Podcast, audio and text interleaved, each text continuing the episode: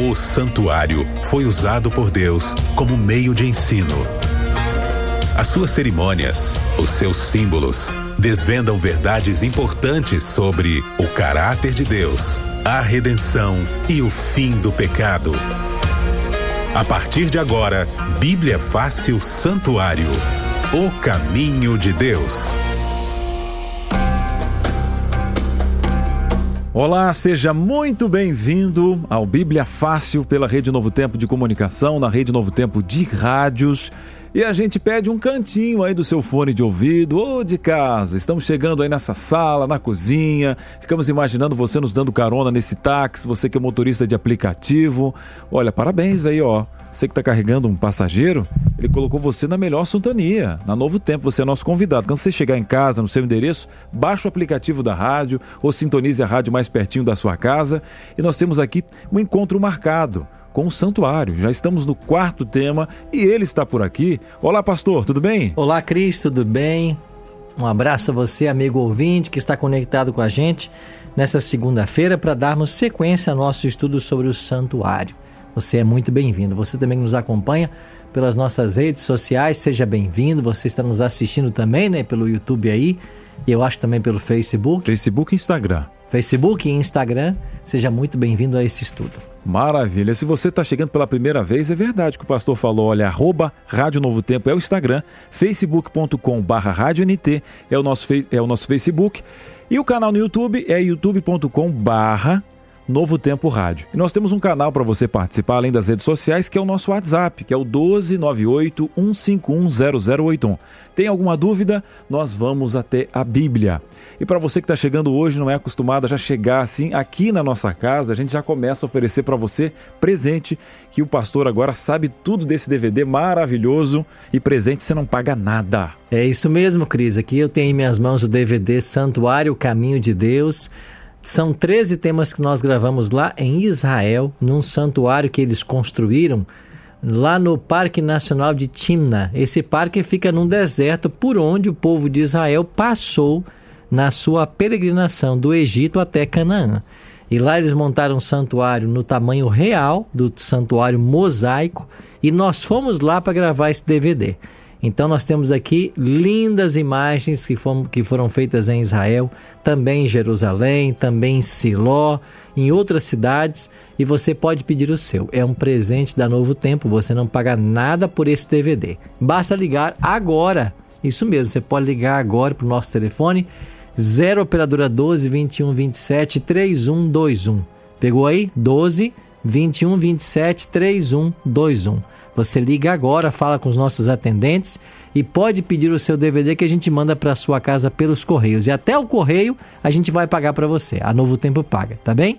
Se você está com o WhatsApp na mão aí e quer então mandar, é 12982444449. Tudo bem? 12982444449. Manda o WhatsApp dizendo: "Eu quero o DVD Santuário" e nós vamos ajudar você a fazer um rápido cadastro e mandamos para sua casa. Gente, que maravilha! Com muito carinho vai para sua casa. Enquanto você faz o seu cadastro, a gente vai para o tema de hoje. Lembrando que são 13 temas desse DVD e nós temos o privilégio de junto com você e a Bíblia estudar. Você lembra? Primeiro tema, Santuário Celestial, Santuário Terrestre, Evangelho de Símbolos e agora a gente vai descobrir aí, parece que o pastor vai mostrar para gente que o povo de Deus é um povo festeiro. Seria isso, pastor? Exatamente, Cris. O povo passava mais de 90 dias por ano no santuário, em cerimônias no santuário e os sábados semanais, né, que era o dia sagrado também, que a Bíblia nos orienta. E eles celebravam ao longo dos anos sete festas, sendo quatro na primavera e três no outono. No outono. Nós vamos então fazer uma divisão, Cris, desses temas e hoje vamos falar das festas da primavera. E semana que vem a gente volta para falar das festas do outono, tá bem? Muito bem, como é muita festa, então a gente vai dividir com você para você se adequar com cada festa e sentir, né, o que que essas festas têm a ver com o tabernáculo. Pastor, a gente já podia fazer até inclusive uma analogia, quais essas são as festas de primavera e a, a analogia de cada tema, né? OK. As festas da primavera, elas apontavam para a primeira vinda de Cristo. Você tem quatro festas, era a festa da Páscoa, pães asmos, primícias e Pentecostes.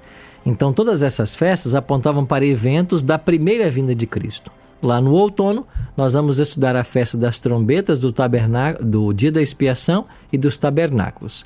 Essas três festas apontavam para o juízo no céu e a segunda vinda de Cristo.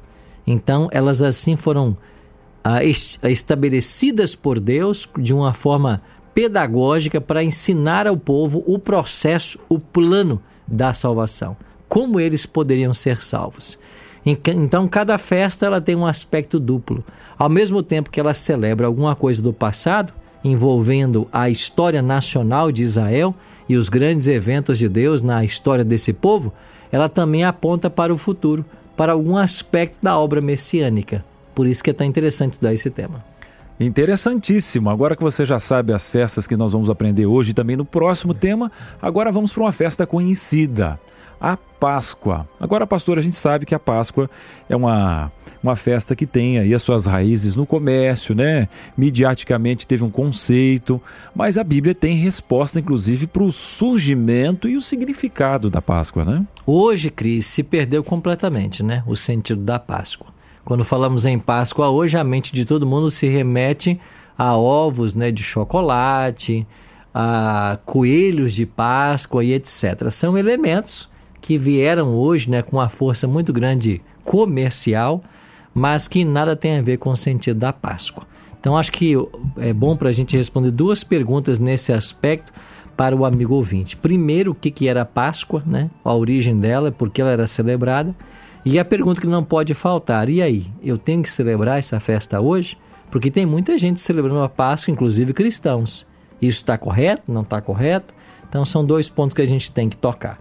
Para entender primeiro a origem da Páscoa, nós temos que voltar para Êxodo capítulo 12.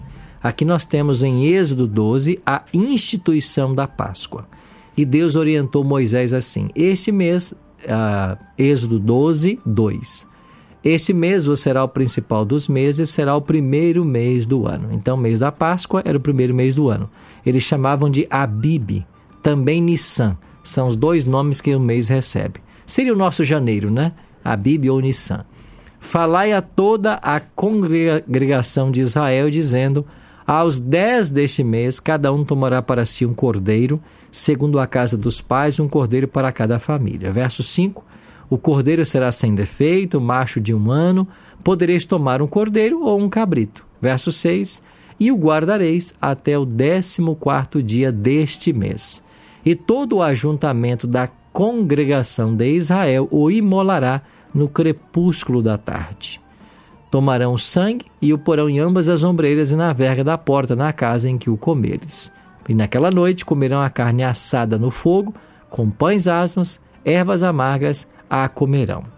Verso 11: Desta maneira comereis lombos cingidos, sandálias nos pés, cajado na mão, comê-lo-eis à pressa, é a Páscoa do Senhor. Então aqui está a orientação de Deus a Moisés para que a Páscoa fosse instituída. Ela foi instituída quando o povo de Israel deixou o Egito. Você se lembra que Deus, antes de tirar o seu povo, havia lançado sobre o Egito nove pragas, né? Faltava apenas a décima. E nas nove pragas enviadas, Faraó não estava ainda decidido a libertar o povo. Então Deus falou: Vou derramar uma outra praga se você não soltar o meu povo vão morrer todos os primogênitos, né? que é o filho mais velho em cada casa. Mas para o povo de Deus, ele deu a seguinte orientação: vocês peguem o cordeiro pascal, separem ele no décimo dia, no décimo quarto, no crepúsculo da tarde, isso é perto, próximo ao pôr do sol, vocês matem o cordeiro, vocês assem a carne desse cordeiro e naquela noite vocês comam a carne com pães asmos, ervas amargas com as sandálias nos pés, com o cajado na mão e comem depressa, porque vocês sairão do Egito naquela noite. Esse sangue do cordeiro morto vocês vão passar nos umbrais e nas vergas da porta, nos portais da porta. Então o povo de Israel fez isso. E Deus falou assim: quando for meia-noite, eu vou mandar o anjo da morte visitar o Egito. E toda casa que ele chegar tiver o sangue no portal, ele não vai entrar ele vai passar sobre. E daí vem a expressão em hebraico pechá ou pessá, que significa passar sobre. E daí veio a palavra Páscoa, portuguesa, né? Então, por, o que é Páscoa? É o anjo que não matou o primogênito naquela casa porque tinha o sangue. A língua inglesa traduziu melhor né, o termo Páscoa, Passover. O que é Passover? É a Páscoa dos ingleses, né? É o passar sobre, literalmente. Então, não morre o primogênito por causa do sangue. Então, o povo de Israel celebrou a primeira Páscoa na noite que eles deixaram o Egito. E quem não tinha o sangue nos umbrais das portas, o anjo da morte entrou na casa e matou o primogênito. Então, essa foi a décima praga. O povo de Israel passou a todo ano celebrar a Páscoa. Eles matavam um cordeiro, comiam sua carne com pães asmos e ervas amargas, é, relembrando a libertação que eles tiveram do, do cativeiro do Egito e a libertação da morte dos primogênitos. Porque os primogênitos não morreram por causa do sangue. Então, este era o significado da Páscoa. E o povo de Israel celebrava isso todo ano. E isso foi celebrado até que veio Cristo porque ela apontava para o passado, a libertação do povo do cativeiro, e apontava para o futuro, Jesus virá para nos libertar do cativeiro do pecado. Quando Cristo veio e morreu como cordeiro pascal, nós não precisamos mais oferecer cordeiros. É por isso que Paulo, em 1 Coríntios, no capítulo 15, verso 20, vai dizer que Jesus Cristo é o nosso cordeiro pascal. Ele foi morto por nós. Então hoje, Cris, nós não celebramos Páscoa. Quem celebrava a Páscoa era o povo de Israel. E celebrou apontando para Jesus. Depois que Cristo veio, ele instituiu, inclusive no lugar da Páscoa, a cerimônia da ceia, de acordo com João capítulo 13. Então, os cristãos modernos devem celebrar a ceia do Senhor. A Páscoa teve o seu cumprimento na cruz do Calvário.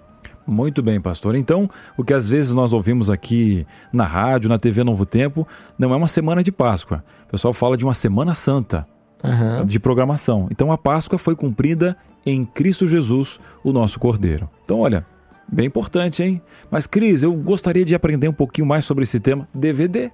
Inclusive reúne a família, conversa com carinho. O que você está aprendendo aqui é para você chegar com Jesus, né? Com aquele perfume, não é para você apontar o dedinho para lá, para você chegar com calma. Olha aqui, Paulo. Olha o que Paulo está vendo. Ouvir na rádio. Vamos fazer o seguinte: vamos ver um DVD especial, vamos à Bíblia. Aí você conversa, aos poucos você vai ver que maravilha, o conhecimento, né? Vai abrindo a mente, o coração. Agora, pastor, o senhor citou, inclusive, durante a explicação, os pães asmos, né? E tem uma festa, inclusive, esses pães ficavam lá sobre a mesa no tabernáculo. Qual o significado? Como é que funcionava essa festa dos pães asmos? Aqui mesmo no capítulo 12, a partir do verso 17, Cris, de Êxodo, Êxodo 12, 17, diz assim: Guardai, pois, a festa dos pães asmos. Essa, então, essa é a segunda festa. Segunda festa. Porque nesse mesmo dia tirei vossas hostes da terra do Egito. Então ela foi estabelecida junto com a Páscoa. Portanto, guardareis esse dia nas vossas gerações por estatuto perpétuo. Desde o dia 14 do primeiro mês, à tarde, comereis pães asmos até a tarde do dia 21 do mesmo mês. Então veja, eles comiam pães asmos. A palavra asmo quer dizer sem fermento. E quando comiam a carne do cordeiro pascal, ela já tinha que ser comida junto com o pão asmo. Pão asmo. Então, a, festa da Páscoa era o primeiro dia da festa dos pães asmos. Só que terminava a Páscoa e eles continuavam mais seis dias comendo pães asmos.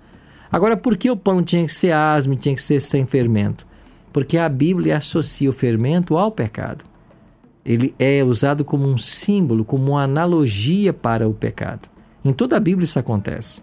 Eu queria ler apenas um texto aqui com vocês, de Marcos 8, 8, verso 15, onde nós temos essa comparação. Marcos capítulo 8, verso 15 diz assim: ah, Preveniu-os Jesus, dizendo: Vede, guardai-vos do fermento dos fariseus e do fermento de Herodes. E quando Jesus falava assim: Guardai-vos, cuidai com o fermento dos fariseus e do fermento de Herodes, em Marcos 8,15, ele estava querendo dizer das más intenções, né? da imundície que estava no coração desses homens em querer condenar a Cristo e a sua obra. Então, o fermento na Bíblia está associado ao pecado. E a festa dos pães asmos ela era celebrada em sete dias. Ela também apontava para a libertação do cativeiro do Egito, porque ela começava a ser comida junto com o Cordeiro Pascal. E o seu aspecto futuro é que ela apontava para Cristo. Os pães também apontavam para Jesus. É por isso que Jesus vai declarar: Eu sou o pão vivo que desceu do céu. Eu sou o pão da vida, né? Então Cristo se apresentou como sendo o cumprimento dessa tipologia. E Cristo não podia ter fermento, não podia ter pecado. É por isso que ele nunca pecou. O pão sem fermento apontava para um Cristo puro, um Cristo que viria e nunca pecaria. É por isso que em dada ocasião Jesus falou assim: Quem de vós me convence do pecado? Esse texto significa assim: Quem de vocês pode apontar em mim um único pecado? E em outro texto, Jesus falou assim: Vem aí o príncipe desse mundo, e eu nada tenho com ele. Jesus não tinha ligação alguma com o mal. Infelizmente, Cris, nós temos essa ligação, porque os nossos pais pecaram e nós herdamos a natureza pecaminosa. Então, todos nós nascemos com tendência para o pecado. Então, é essa a nossa raiz com o pecado. Cristo não tinha isso. Por isso que ele disse: Eis que vem o príncipe desse mundo e eu nada tenho com ele, nem natureza pecaminosa Jesus tinha. Jesus não tinha essa propensão que nós temos para o pecado, porque em si ela já é pecado. Por isso Davi orou, né? Em pecado me concebeu minha mãe. É a tendência para fazer o mal. Jesus não. Por isso que esse pão sem fermento apontava também para uma vida santa que Jesus levaria. E você sabe que ao longo de toda a vida de Cristo, que durou 33 anos, o diabo tentou constantemente levá-lo ao pecado. E caso Cristo cometesse em sua vida terrestre um único pecado, ele não poderia ser o nosso Salvador, porque ele também precisaria de um Salvador. Então veja que interessante, mas os 33 anos, ele sofrendo forte tentação, ele nunca cedeu. E quando ele morre na cruz, a morte dele é substitutiva, é vicária, por quê? porque a morte é sempre um salário do pecado. Mas quem não tem pecado não tinha que morrer. Então é por isso que ele morreu a nossa morte. Então, pão sem fermento aponta para a vida santa que Jesus teria. Muito bem, né? o amor de Deus em cada detalhe. Esse é o seu Deus que morreu por mim e morreu por você também. Antes de irmos para a nossa terceira festa e aprender um pouquinho mais, tem gente mandando pergunta aqui no nosso WhatsApp no 12 98 151 0081 é aberta, serva de Deus colocou no nick dela. Olha que nick interessante. Ela falou o seguinte: Eu estou acompanhando vocês aqui da Holanda.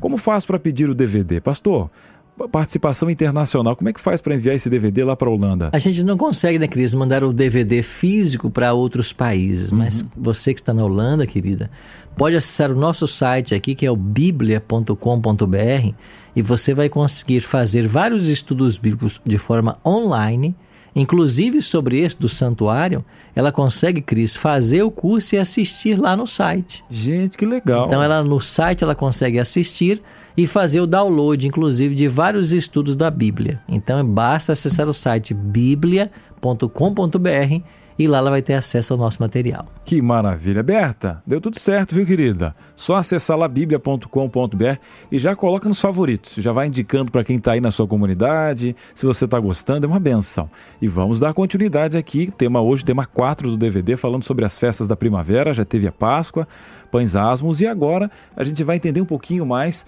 da festa das primícias, pastor.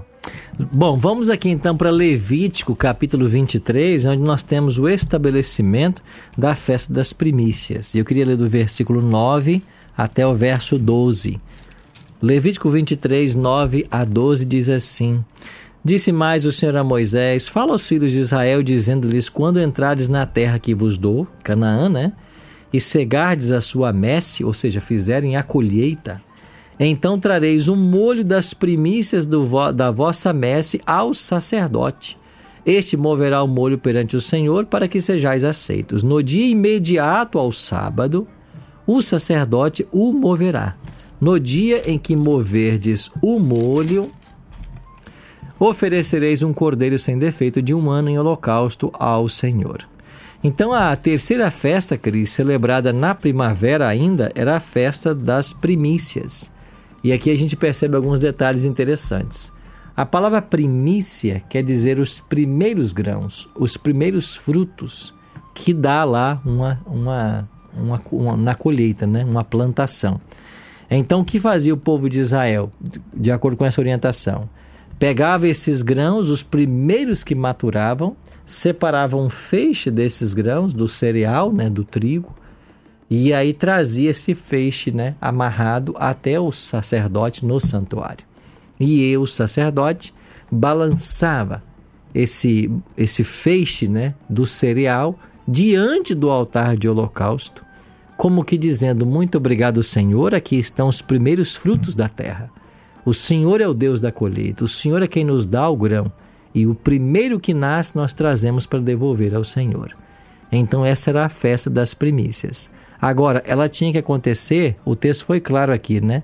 No dia imediato ao sábado. Então, você tinha a festa da Páscoa, que era o 14 dia do primeiro mês, quando eles comiam a Páscoa já na noite, que era o 15. Então, o cordeiro morria no 14 dia. Esse 14 dia podia cair em qualquer dia da semana. Podia cair numa segunda, numa terça, numa quinta. Não importava o dia. Mas a festa das primícias só podia ser celebrada no próximo domingo. A Bíblia diz aqui, dia imediato ao sábado, que é o domingo, o primeiro dia da semana. Então a festa das primícias só podia ser celebrada no domingo. Por quê? Porque ela, há um aspecto messiânico nessa festa. Se para o passado ela apontava para o Deus da colheita que dá o fruto para a sobrevivência do povo, para o futuro, para o Messias, ela apontava para Jesus como os primeiros frutos. Agora, Jesus é primeiro fruto, ele é primícia aonde? É Paulo em 1 Coríntios que vai dizer para nós que Cristo é primícias dos que dormem. 1 Coríntios 15, 20. Cristo é primícia dos que dormem no sentido de que ele ressuscitaria.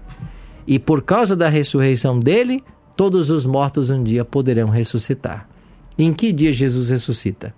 No domingo.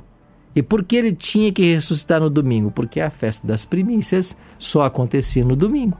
E ela apontava para a ressurreição de Jesus.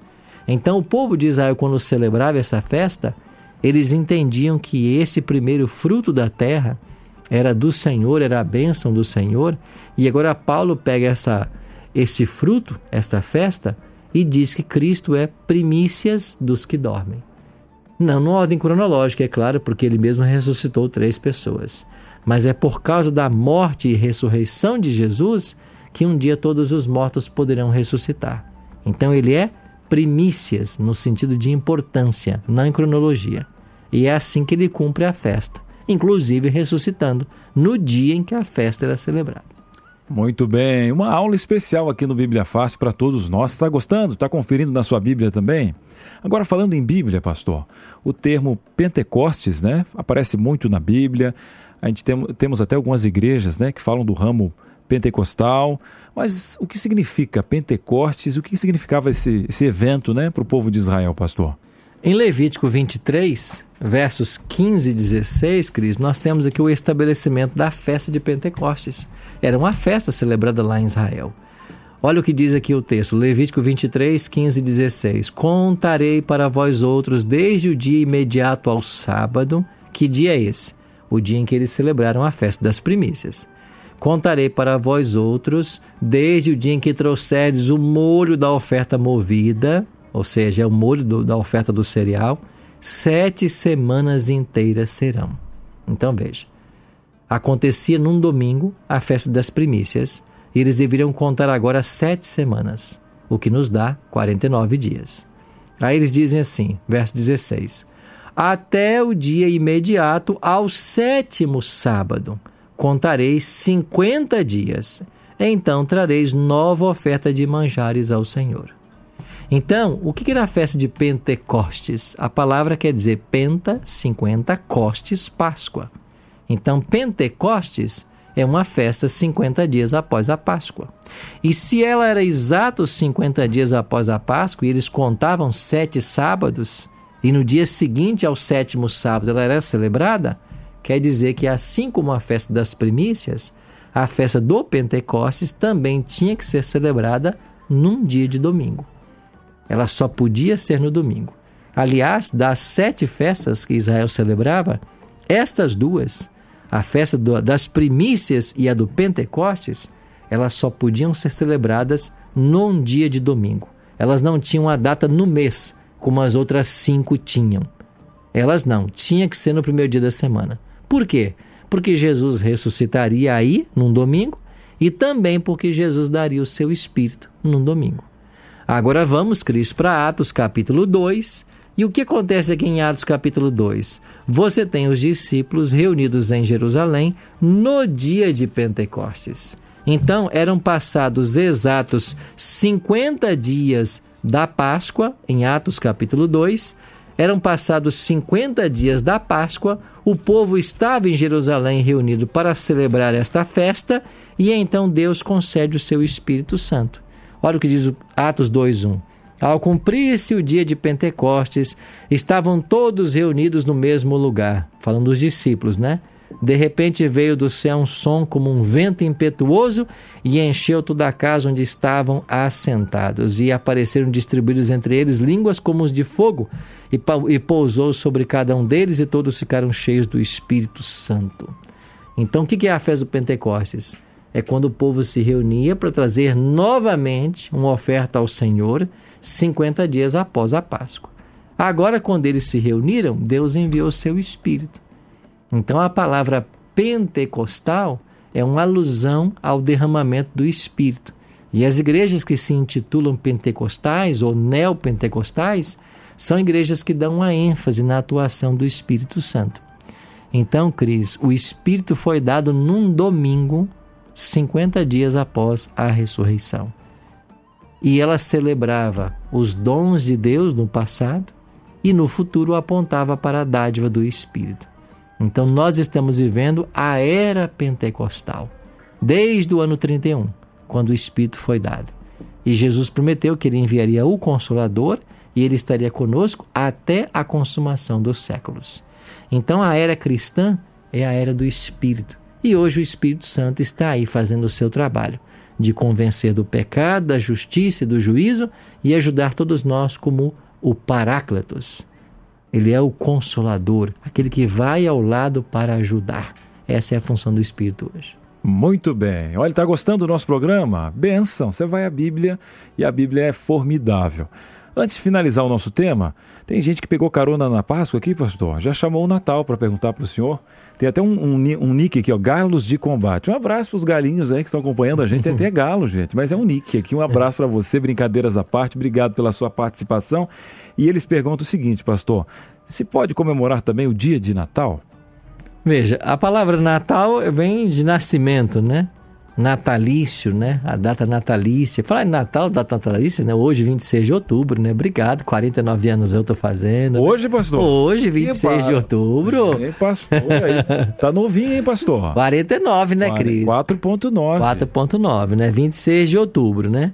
Então, a gente celebra o Natal, a gente celebra no sentido de rememorar o nascimento de Cristo. Agora, nós cristãos devemos fazê-lo consciente de que não é 25 de dezembro a data que Jesus nasceu. A Bíblia não dá essa data, mas pelas pistas que nós temos, do fato dos pastores estarem com as ovelhas, levando-as para os campos, né, para que elas pastassem, tudo nos indica que já havia saído da estação do inverno. Certamente não foi em dezembro. Então, foram meses depois de dezembro o nascimento de Cristo. A gente não sabe como datar, mas as informações que a Bíblia nos dá nos asseguram que não foi 25 de dezembro. Ninguém tem como provar essa data, certo? Então a gente celebra o Natal celebrando o nascimento de Cristo, né? Porque ele é o maior presente que o céu poderia nos dar.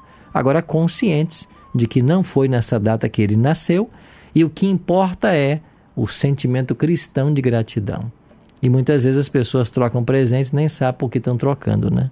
Então não tem nenhum problema dar presente, né? Você pode dar o presente, nenhum problema, mas o sentimento maior tem que ser: Jesus nasceu. Por isso a gente está feliz. Feliz da vida, feliz da vida por ter você aqui conosco participando. É, tem mais uma, uma participação? Olha só, é hoje a ceia do Senhor, não hoje na igreja adventista. É uma vez por ano ou todo mês?